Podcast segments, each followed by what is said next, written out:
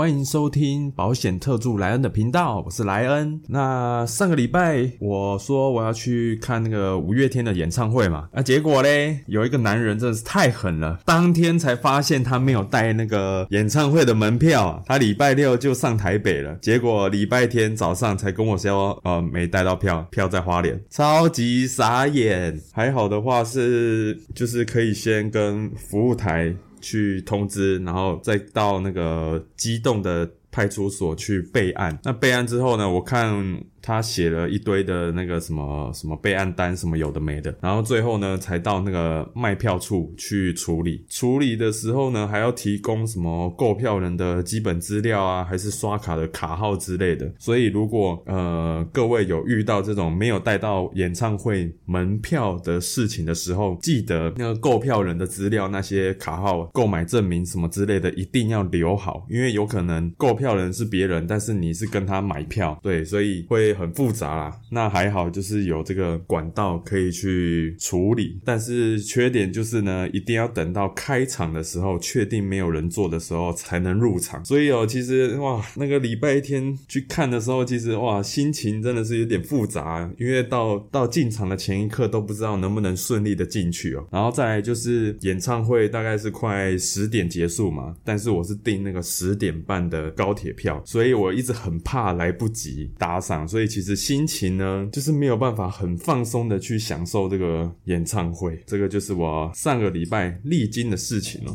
那其实我觉得啊，就是当事故发生的时候，你自己能不能透过另外一种方式去处理或解决问题？我觉得这个是你要看这个人成不成熟，就可以在这边。就可以去评估哦。例如说，你比如说女生想要看这个男生能不能可以成为你未来的另一半的时候，可以透过这种方式去观察，就是当有风险发生的时候，他是怎么样去解决的，还是只是像一个小孩子一样去去推脱啊，去生气啊，然后反正就把屎尿丢给别人去处理啊，什么之类的。我觉得这个也是一个蛮好观察的一个地方。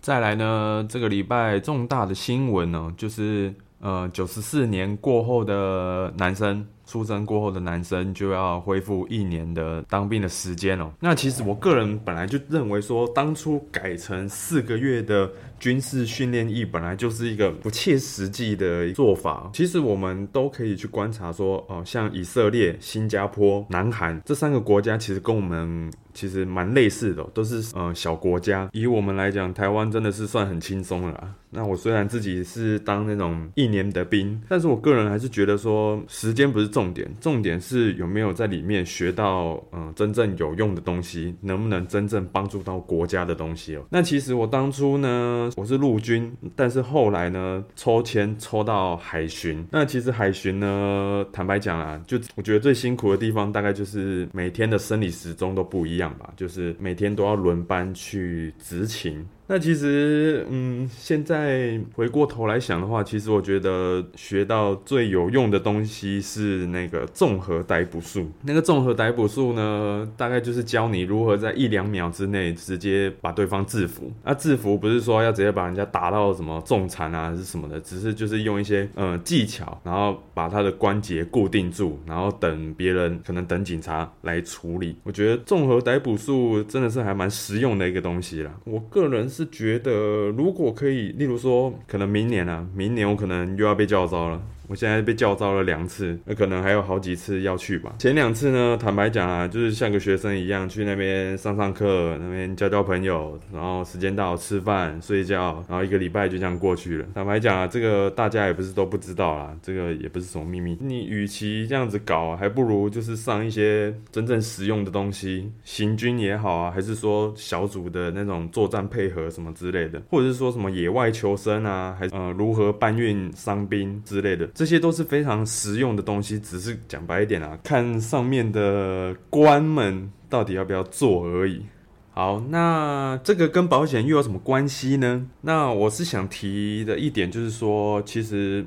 不管是你做你在当兵，还是你做保险，还是做任何一份工作，其实呃，主管的能力是非常重要的。嗯，像我以前新训的连长，我非我觉得他蛮屌的。他给我看一个监测的一张纸，他三千公尺好像只跑十一分还十二分吧。我我现在三千公尺能跑到十六十七分，已经算很好了。看他十二分，那我就觉得说，哦，那这样子国家给这个钱给的值得啊。好，那再来回过头来讲，我的主管，我的主管呢，他是这家公司的副董事长，讲白一点，已经是一人之下万人之上的，呃，没有万人啊，千人之上等级的人物。但是我觉得我很佩服他的一点，就是说他每天做的事情都跟基层业务一样，就是销售保单、处理客户的问题，甚至理赔纠纷，他也在处理。然后他的脸书呢，从来不会发说，哦，他自己得了什么奖。然后业绩多好多好，发的都是说我今天又帮客户解决了什么问题，或者是写情书给保险公司，甚至是评议中心去跟他们沟通沟通。而且我觉得最屌的一件事情，他帮客户处理这些纠纷呢，但是却没有跟人家收钱。其实这个是可以收钱的，但是他没有。其实前面呢，已经有我大学的学姐在已经想要增援我了，但是我后来觉得说，既然嗯，我已经我有兴趣想要从事保险业，那我一定要研究好各家的公司制度，我才能找到我适合我自己的公司。因为我不想要一直换公司，因为换公司对客户来讲就觉得说这个人就是不稳定啊。对我想要一次就选到位，选到我喜欢的公司，即便这家公司我一个人我都不认识，我也觉得这样子对我，甚至对我未来的客户也比较好。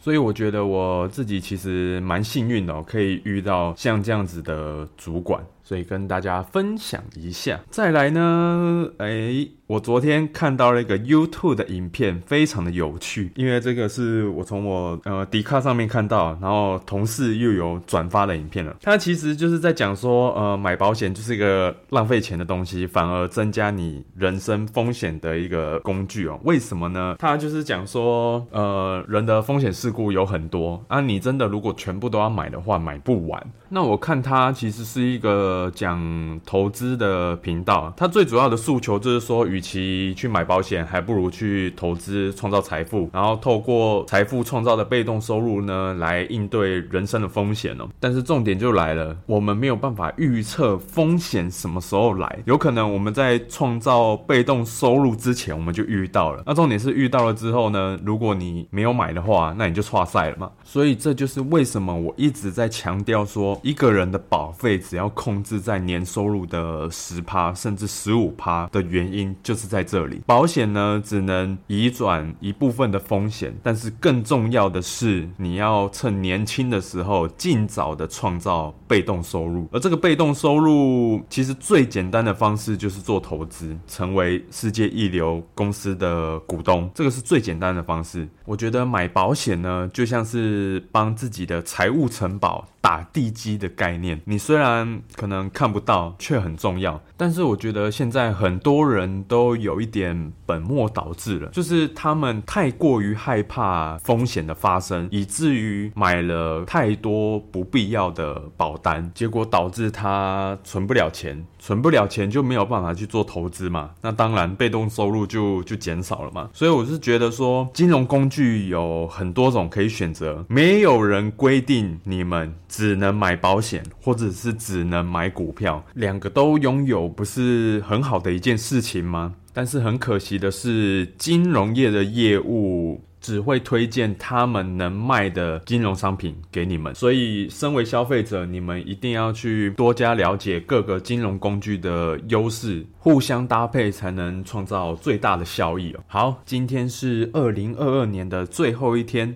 在这边祝各位新年快乐！好，那我们下集再见。